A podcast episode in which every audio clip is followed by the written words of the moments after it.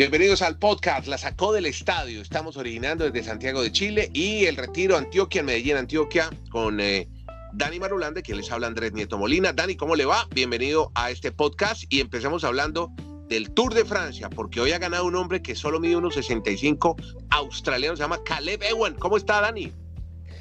¿Qué tal, Andrés? Sí, Caleb Ewan, 1.65 apenas, y es su sexta victoria de etapa en carreras World Tour este año y algo coincidencial, no ganaba del Giro de Italia, ganó la etapa número 11 y hoy ha ganado la etapa número 11 también del Tour de Francia. Etapa 11. Bueno, el, eh, entonces tenemos 20 de julio Tourmalet, ¿no?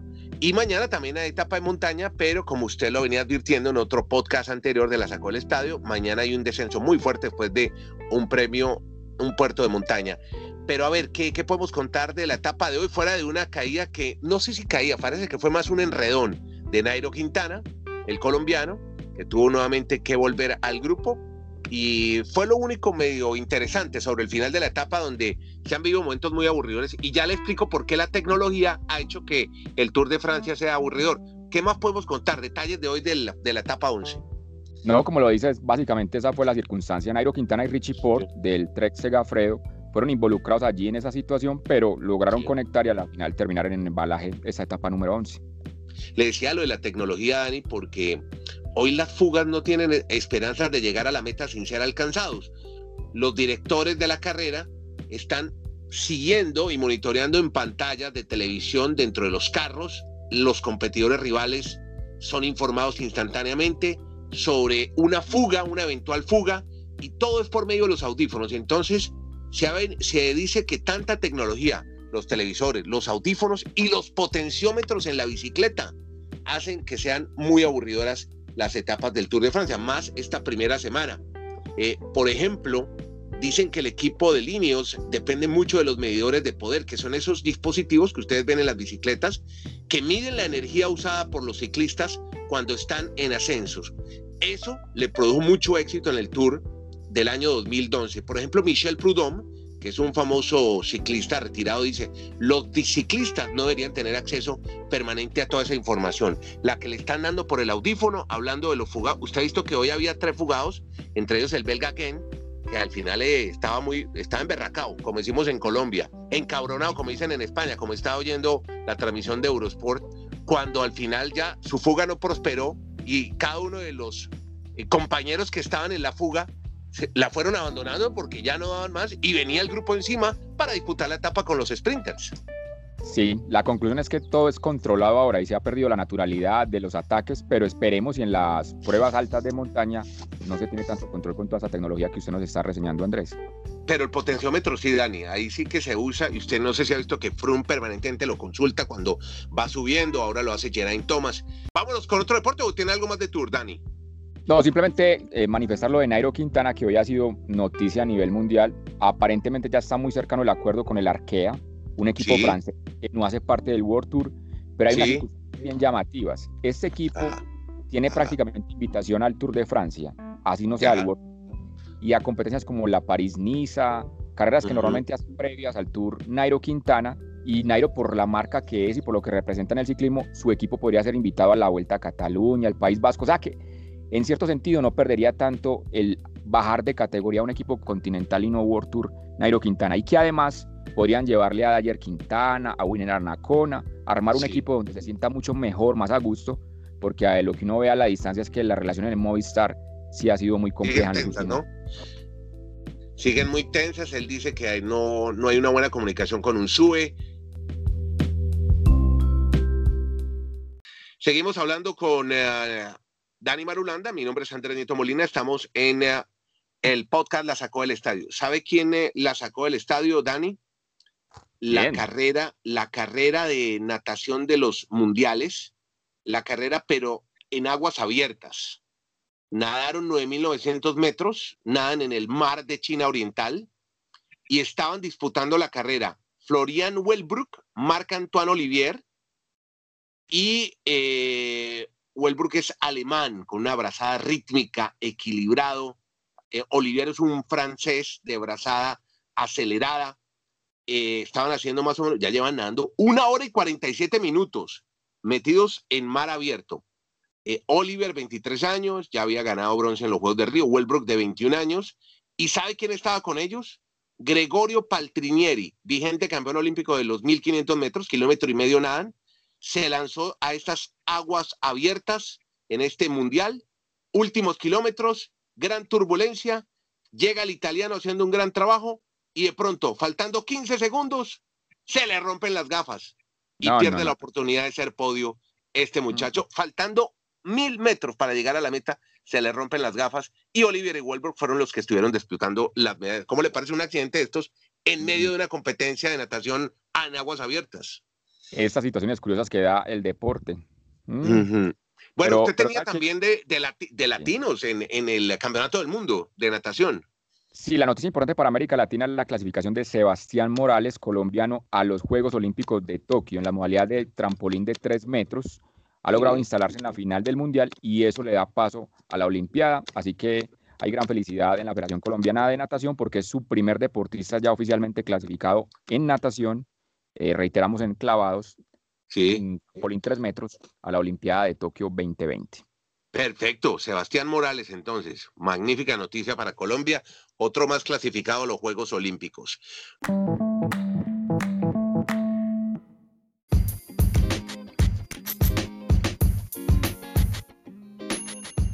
Historia muy, muy bonita que nos iba a contar Dani Marulanda sobre Tyron Guerrero, un beisbolista colombiano. Ayer estábamos hablando, ayer armábamos, confeccionábamos la novena colombiana, la novena de jugadores colombianos en las grandes ligas. ¿Qué pasa con Tyron Guerrero? ¿Quién es Tyron Guerrero, Dani? Tyron Guerrero es un lanzador cartagenero, nacido en una isla llamada Boca Chica, mide 2 metros 3 centímetros de estatura, ya se podrán imaginar la forma en la que lanza la bola por esa envergadura. 100 millas por hora, que en, kilómetros que estamos acostumbrados en América Latina equivalen a 160 kilómetros por hora sus lanzamientos. Y básicamente eh, trabaja como relevista, entra en la séptima o la octava entrada para sacar tres outs y ser importante en su equipo de los Marlins. Pues él ha contado ya a lo largo de su historia cómo fue que llegó al béisbol. En un principio le gustaba el fútbol como a casi todos los niños en Colombia, pero algunos instructores lo veían que tenía talento para el béisbol y él jugaba o él nació en una isla, Boca Chica reiteramos, que está aledaña a la zona de Cartagena y para ir a los entrenamientos que tiene que tomar una lancha, cruzar una jungla, por así llamarlo, infestada de serpientes. Él lo ha comentado, de niños tenía que andar eh, por esas zonas escarpadas de esa zona de Colombia y poder ir a entrenar. Y hoy en día, pues pasado el tiempo, es nada más y nada menos que un beisbolista de las grandes ligas con gran éxito en los Marlins después de esas situaciones que ha vivido Tyron Guerrero.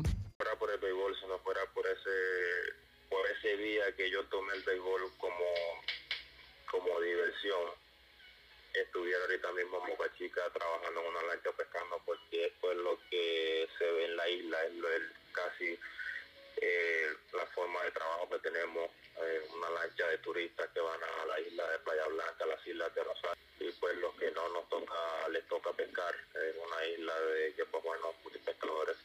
Creo que si no fuera por el béisbol estuviera, estuviera en uno de esos dos trabajos. Impresionante testimonio de Tyron Guerrero. Mire, esas son historias, estas son las historias bonitas que trae el deporte, Dani. Sí, es muy claro. Si él no hubiese tenido la opción de llegar al béisbol de las grandes ligas o encontrar este deporte y enamorarse y divertirse como lo ha manifestado en, el béisbol, pues le hubiera tocado ser un lanchero de, su región, porque sus padres no tenían los recursos económicos para mandarlo a una universidad o tener otra profesión en la vida.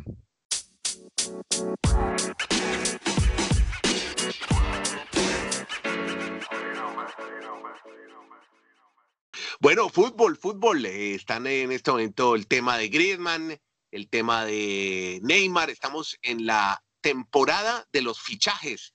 Bueno, que se han dado muy poquitos, ¿no? Ya Griezmann ya está entrenando con el Barcelona, están esperando a Neymar todavía en París. Y James Rodríguez, el futbolista colombiano que todavía hoy no está en pretemporada. Hoy las pretemporadas. No, nada, no. Eh, eh, ¿cómo le parece que le, preguntaron al señor Cerezo, el presidente del Atlético de Madrid, que si sabía algo de las negociaciones de su equipo con James? Y dice el presidente Cerezo, Enrique Cerezo, que yo sepa, no. si no sabe él. Está el señor de Laurentiis diciendo que el Real Madrid le está cobrando mucho por el préstamo. Ya se habla del Atlético de Madrid de un posible fichaje en 40 millones de euros por la llegada del Atlético de Madrid. Pero yo sí quisiera, y esto es de otro programa de radio que se llama el Transistor, que dirige José Ramón de la Morena, el gran periodista español, donde tiene una columna Jorge Valdano. Chico que si tiene grado justo de, motivación, tiene una capacidad de desequilibrio tremenda, ¿no? O sea, el que lo vio en el Mundial de, de Brasil, incluso en esta Copa América, bueno, pues habrá recordado que se trata de, un jugador que cuando está en trance se siente con fuerza de ganar el partido solo, ¿no? Eh, y bueno, no me extraña que, el Real Madrid tenga algunos recaudos a la hora de aceptar una operación de este tipo, ¿no? Bueno, Dani, si lo dice Valdano, pues habrá que creerle. Qué difícil sería que en este momento James Rodríguez, para los hinchas del Real Madrid, fuera al eh, equipo del vecino y les puede hacer tanto daño como dice Valdano porque tremendo jugador. Mire, a propósito de fútbol, fútbol más local, más de la región, de la Copa Suramericana, ya tenemos un equipo colombiano que ha llegado a, eh, ha pasado a la siguiente ronda. ¿De quién hablamos y a quién le ganó?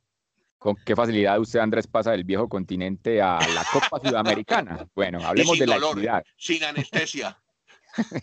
Hablemos de la equidad porque es un proyecto interesante de organización, de modelo deportivo, de mercado en cierto sentido, y le permite por primera vez en su historia llegar a los cuartos de final de una Copa Sudamericana, estar entre los ocho mejores equipos de ese que es el segundo torneo más importante en cuanto a fútbol de esta parte del mundo.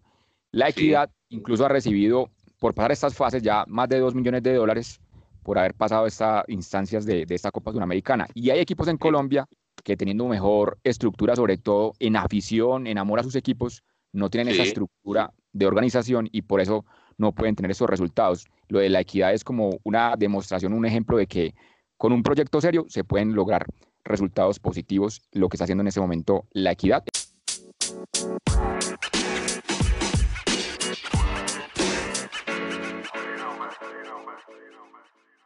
Asia fue la primera confederación en arrancar competencias y durante esta mañana se ha efectuado el sorteo de la segunda fase, la fase de grupos.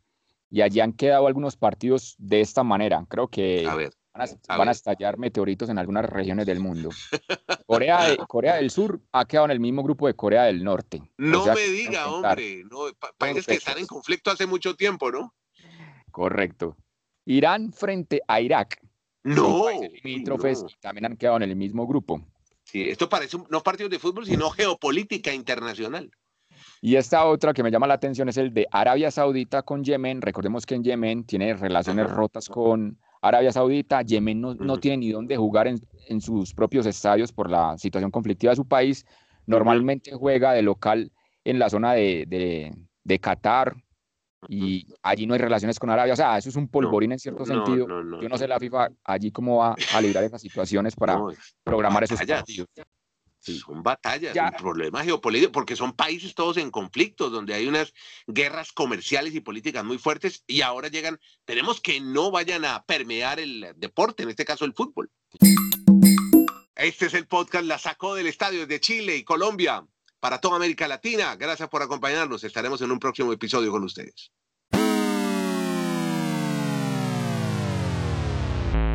Él es de origen puertorriqueño, pero nació en Estados Unidos. 20 años estuvo haciendo ejercicios visuales diarios para sobreponerse a un estrabismo, un padecimiento, un padecimiento que tiene que los ojos que ven en conjunción, es decir, que en lugar de dejar que se convirtiera en una excusa para renunciar al béisbol, Martínez se convirtió en el mejor bateador derecho de su generación y prototipo lo que puede ser un bateador designado. Edgar Martínez. Mm, pero ahí no, se sabe. capo así como para ganar el, el turno, solo, solo ganar las etapas con Calib Iwan.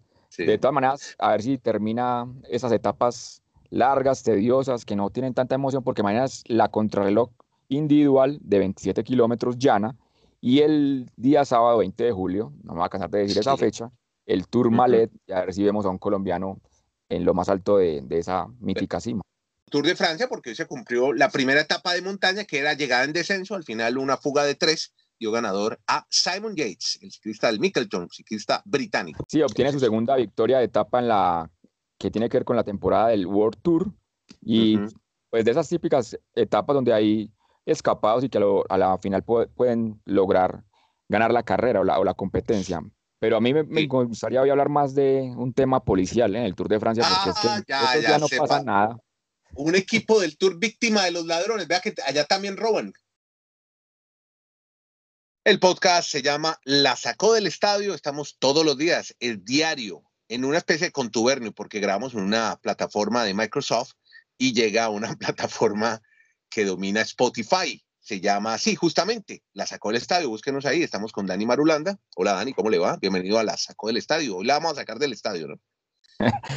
¿Qué tal, Andrés? Sí, vamos a tratar de hablar del deporte internacional, destacando, como siempre, la actuación de los latinoamericanos.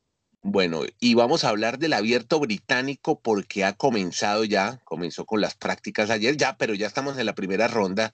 Cuando usted escuche este podcast, pues ya irá muy avanzado, pero vamos a contarles detalles alrededor del evento. Primero, decirles que se va a hacer en Irlanda del Norte, en un campo que se llama Portrush, Irlanda del Norte. Este es uno de los torneos de golf más tradicionales y más antiguos del mundo. Em, además, toda la atención se centra en básicamente hay varias estrellas. Uno se llama Rory McIlroy, que es un golfista irlandés, que es el número 3 del mundo, que es el que se está llevando toda la atención mediática, al lado de Tiger Woods. Pero ¿por qué lo de, lo de este muchacho McIlroy es tan importante? Porque resulta que cuando él empezó a jugar golf, muy a los 10 años, este fue el primer campo en el que estuvo. Pero parece, Dani, que no le dio muy bien al comienzo a McIlroy. Sí, a esta hora que estamos haciendo la grabación, pues él ya ha terminado la primera ronda y sorprende que haya terminado ocho golpes arriba del par de la cancha, estando prácticamente en su casa, siendo irlandés o no irlandés, porque es correctamente como lo mencionas, se está jugando el torneo allí, en esa región del mundo.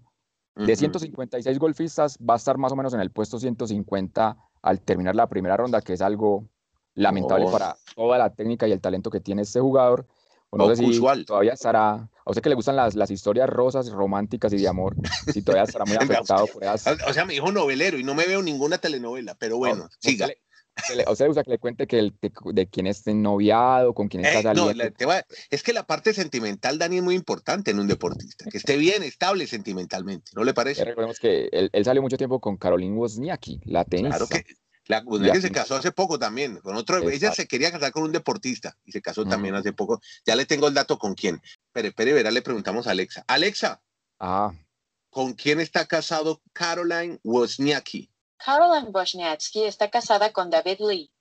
Se casaron el 15 de junio de 2019. Dani, ¿vio? Ahí Alexa nos respondió, nuestra inteligencia artificial. Bueno, ¿cómo le parece, hombre? David Lee si usted no lo tiene en su archivo, es un eh, jugador de baloncesto, fue pivot, estuvo entre otros jugando en los eh, New York Knicks, jugó también en Golden State Warriors, en Boston Celtics para en el 2015, y hoy es el esposo, el flamante esposo de... Si vio Dani que Alexa sí sabía con quién se había casado Carlos Lingundiaki.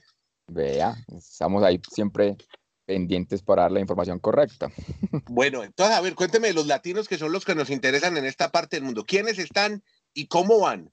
Bueno, hay cuatro latinoamericanos. Ya terminó la ronda Joaquín Niman, el chileno. Ah, el chileno, el talagantino, como dicen aquí en Chile. Cinco golpes sobre el par de la cancha. Tampoco ha sido una buena actuación para el chileno. Emiliano Grillo ha terminado dos golpes arriba del par de la cancha. Y, y mire qué tan difíciles son estos campos en territorio británico que él hizo 8 en 1 hoy en el par 3 del hoyo 13. No me diga. Uno de los tiros, va a quedar como uno de los tiros del día. Y sin embargo, la ronda fue de muchos altibajos y no pudo terminar ni en el par de la cancha.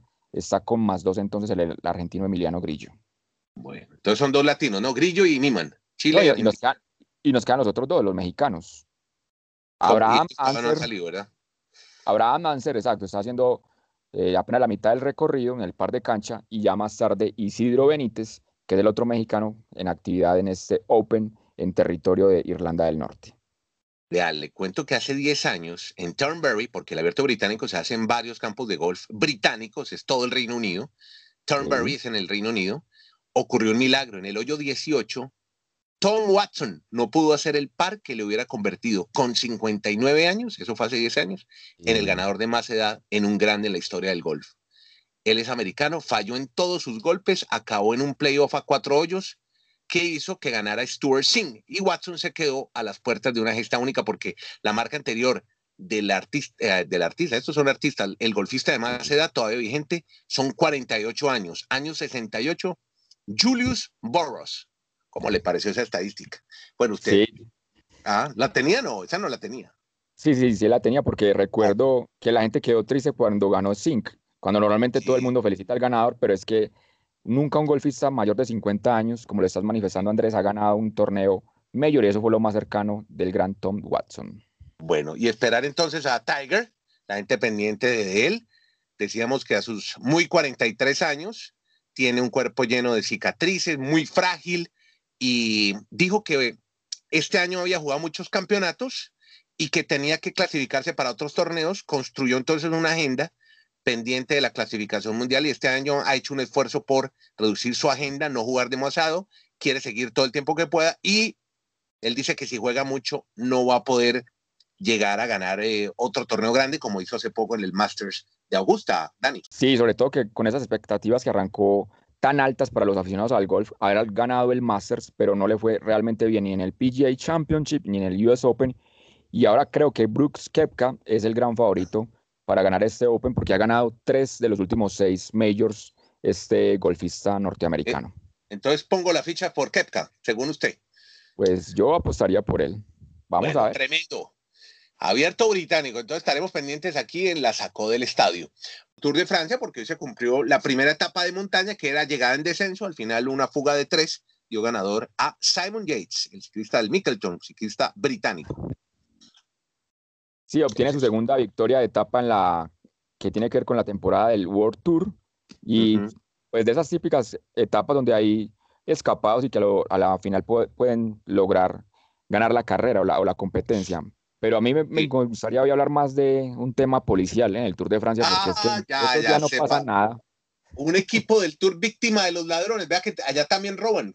Y nada más y nada menos que el equipo del ganador de la etapa anterior, de Khalid Iwan. El Loto Saudal ha denunciado que cerca a Toulouse, en el hotel donde estaban hospedados, amigos de lo ajeno entraron y se llevaron información, básicamente, y material de video avaluado entre 45 mil y 50 mil euros. Y pues ahí ha quedado la denuncia para esta situación del equipo del Loto Saudal. ¿Se acuerda que ayer habíamos hablado de toda la tecnología que se usa, los potenciómetros de los monitores ellos graban todo. Es que ahora se ha tecnificado mucho el, deporte, en este caso el ciclismo, grabaciones en vivo, la postura la bicicleta, en fin, los tiempos, todo van siguiendo las energías de los ciclistas a través de esta información que tienen los equipos digitalizada, computarizada. Entonces, se han robado su información. ¿Y serán los rivales del loto?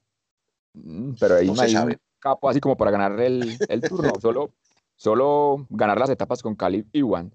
De todas maneras, a ver si termina esas etapas largas, tediosas, que no tienen tanta emoción, porque mañana es la contrarreloj individual de 27 kilómetros llana y el día sábado 20 de julio, no me voy a cansar de decir esa fecha, el Tour Malet, ya recibimos a un colombiano en lo más alto de, esa mítica cima. 20 de julio. Bueno, vea, es que vienen ya los Juegos Panamericanos, se van a hacer en Lima, Perú, y usted sabe que hay un deporte, bueno, para muchos no era un deporte el fisiculturismo. ¿Cómo? No, no tengo En los últimos Sí, fue deporte de exhibición en los Panamericanos de Toronto hace cuatro años. Todavía mm. tiene un futuro incierto. Eh, por ahora no se contempla que estarán en los Panamericanos de Chile, que serán aquí en el 2023. Jamás han estado en programa olímpico y mm. tampoco estarán en Tokio Olímpicos 2020. ¿Es deporte? ¿No es deporte? No sabemos qué. En todo caso, hay una historia que he encontrado hoy de la AP de Carlos Suárez, que es un eh, hombre que tiene que combinar el deporte con sus actividades cotidianas. Él es profesor de derecho, abogado, padre y esposo. Y así todo, sus, em, a su edad, va a participar por primera vez en unos Juegos Panamericanos compitiendo representando a México. ¿Cómo le parece? No sabía que eso era tan deporte, ¿no? ¿Usted lo tiene, lo tiene categorizado como deporte, el fisiculturismo? No, no tenía la, la menor idea de que pudiese estar en un programa de ciclo olímpico. Obviamente es una disciplina deportiva, de tener todos sus reglamentos, sus ejercicios, pero sí me llama la atención. Y a propósito de esos temas de, deportes de ciclo olímpico, ¿por qué no le recordamos hoy a nuestros oyentes de este podcast la situación vivida un 18 de julio del año 76, Olímpicos de Montreal, con ah, Nadia claro. Claro, y la he visto en redes sociales celebrando, celebrando esa gesta, el su 10, ¿no? 10 que obtuvo en Montreal 76. El primer 10 en la historia de los Juegos Olímpicos 76 y hoy con su hijo en una playa, lo se ve en su red social de Nadia Comaneci 10, sí. Comaneci es C, o sea, C-O-M-A-N-C-I, para que la gente la vea. Haciendo una rutina, recordando lo que hizo hace 43 años con ese 10 histórico en unos Olímpicos. 10 perfecto la primera gimnasta en la historia en obtenerlo. Hoy estamos entonces de celebración, conmemoración. Vea, hablemos también de béisbol porque usted tiene historia sobre, nuevamente, los colombianos destacándose en las grandes ligas. Antes de que me hable de los colombianos, quiero contarle que hay un pelotero que se llama Edgar Martínez. ¿Lo recuerda? Es Hall de la Fama. Ok. Él es de origen puertorriqueño, pero nació en Estados Unidos. 20 años estuvo haciendo ejercicios visuales diarios para sobreponerse a un estrabismo, un padecimiento, un padecimiento que tiene que los ojos que ven en conjunción, es decir, que en lugar de dejar que se convirtiera en una excusa para renunciar al béisbol, Martínez se convirtió en el mejor bateador derecho de su generación y prototipo de lo que puede ser un bateador designado. Edgar Martínez, entonces eh, se prepara para ingresar al Hall de la Fama con esta historia que tuvo este problema físico que no impidió que se convirtiera en uno de los grandes del béisbol. Increíble historia, Andrés. No, no se tiene en cuenta a veces todo el sacrificio que tienen que hacer algunos deportistas para lograr esos grandes rendimientos. No tenía ni idea de esa situación que nos está comentando. Bueno, para eso está este podcast, la sacó del estadio y la sacaron del estadio Viloria, Solano, los colombianos, ¿cómo le fue en estos días, en eh, estas últimas horas? Usted que se, usted que se traga las nueve entradas del equipo del Florida Marlins. Bueno, anoche hay que decir que lo más histórico para Colombia es que es por primera vez una temporada con 10 colombianos en grandes ligas, con el debut de Maybris Viloria, el catcher o el receptor de los Royals de Kansas City, que logró un hit en cuatro intentos. Pero la figura de la noche para Colombia fue Donovan Solano. En cinco turnos oficiales logró cuatro hits, casi hace el ciclo. El ciclo es batear el sencillo, doble, triple y cuadrangular. Pues el colombiano ayer hizo tres partes del ciclo, le faltó el triple, porque hizo dos dobletes y fue entonces ayer la gran figura de su equipo, los Gigantes de San Francisco, que barrieron a los Rockies de Colorado. Y hablamos de baloncesto, Dani, porque Yaris Antetokounmpo, miembro, miembro de un equipo llamado los Bucks de Milwaukee, el MVP, griego de 24 años, jamás había tenido la oportunidad de tocar una pelota de béisbol. Y fue al ah, Yankee Stadium. Al mm. Yankee Stadium y estuvo con los jugadores, estuvo charlando. Es más, le dejaron intentar hacer algunos swings en la jaula de bateo. Así que, ¿cómo le parece? Con sus muy 2 metros 10, estuvo mm. ante Tocompo visitando a los Yankees. Yo pensé que usted estaba ilusionando ya a los aficionados de los Knicks de Nueva York, que nunca han podido armar un buen equipo en las últimas dos décadas, cuando los visitó a Nueva York, a la Gran Manzana, a Tetoncumpo. Ante Tocompo. no sé decirlo. Bueno, vea, em, y otra noticia, tiene que ver también con el manejo comercial y el marketing que hay alrededor del deporte. Eh, United Talent Agency, la agencia unida de talento, eh, representa a varios actores en Hollywood. Ahora ha llamado a un agente de la NBA, Rich Paul, que es el que maneja las cuentas de LeBron James, ni más ni menos. Y esta agencia que maneja actores de Hollywood y marcas comerciales, maneja entre otros, por aquí tengo los nombres, Angelina Jolie, Kevin Hart, eh, y también maneja compañías como Coca-Cola, General Motors y Delta Airlines, dijeron, hombre, y son muy, muy importantes en Hollywood, representan no solamente firmas comerciales, sino actores, dijeron, hay que jalarle al deporte. Y crearon una subdivisión llamada Clutch Sport Group, así se llamó, se llama esa empresa. Van a hacer entonces una alianza con Clutch, esta agencia United Talent, y la va a liderar Rich Paul, que es el agente de LeBron James. Tremenda noticia para el mercado y el deporte.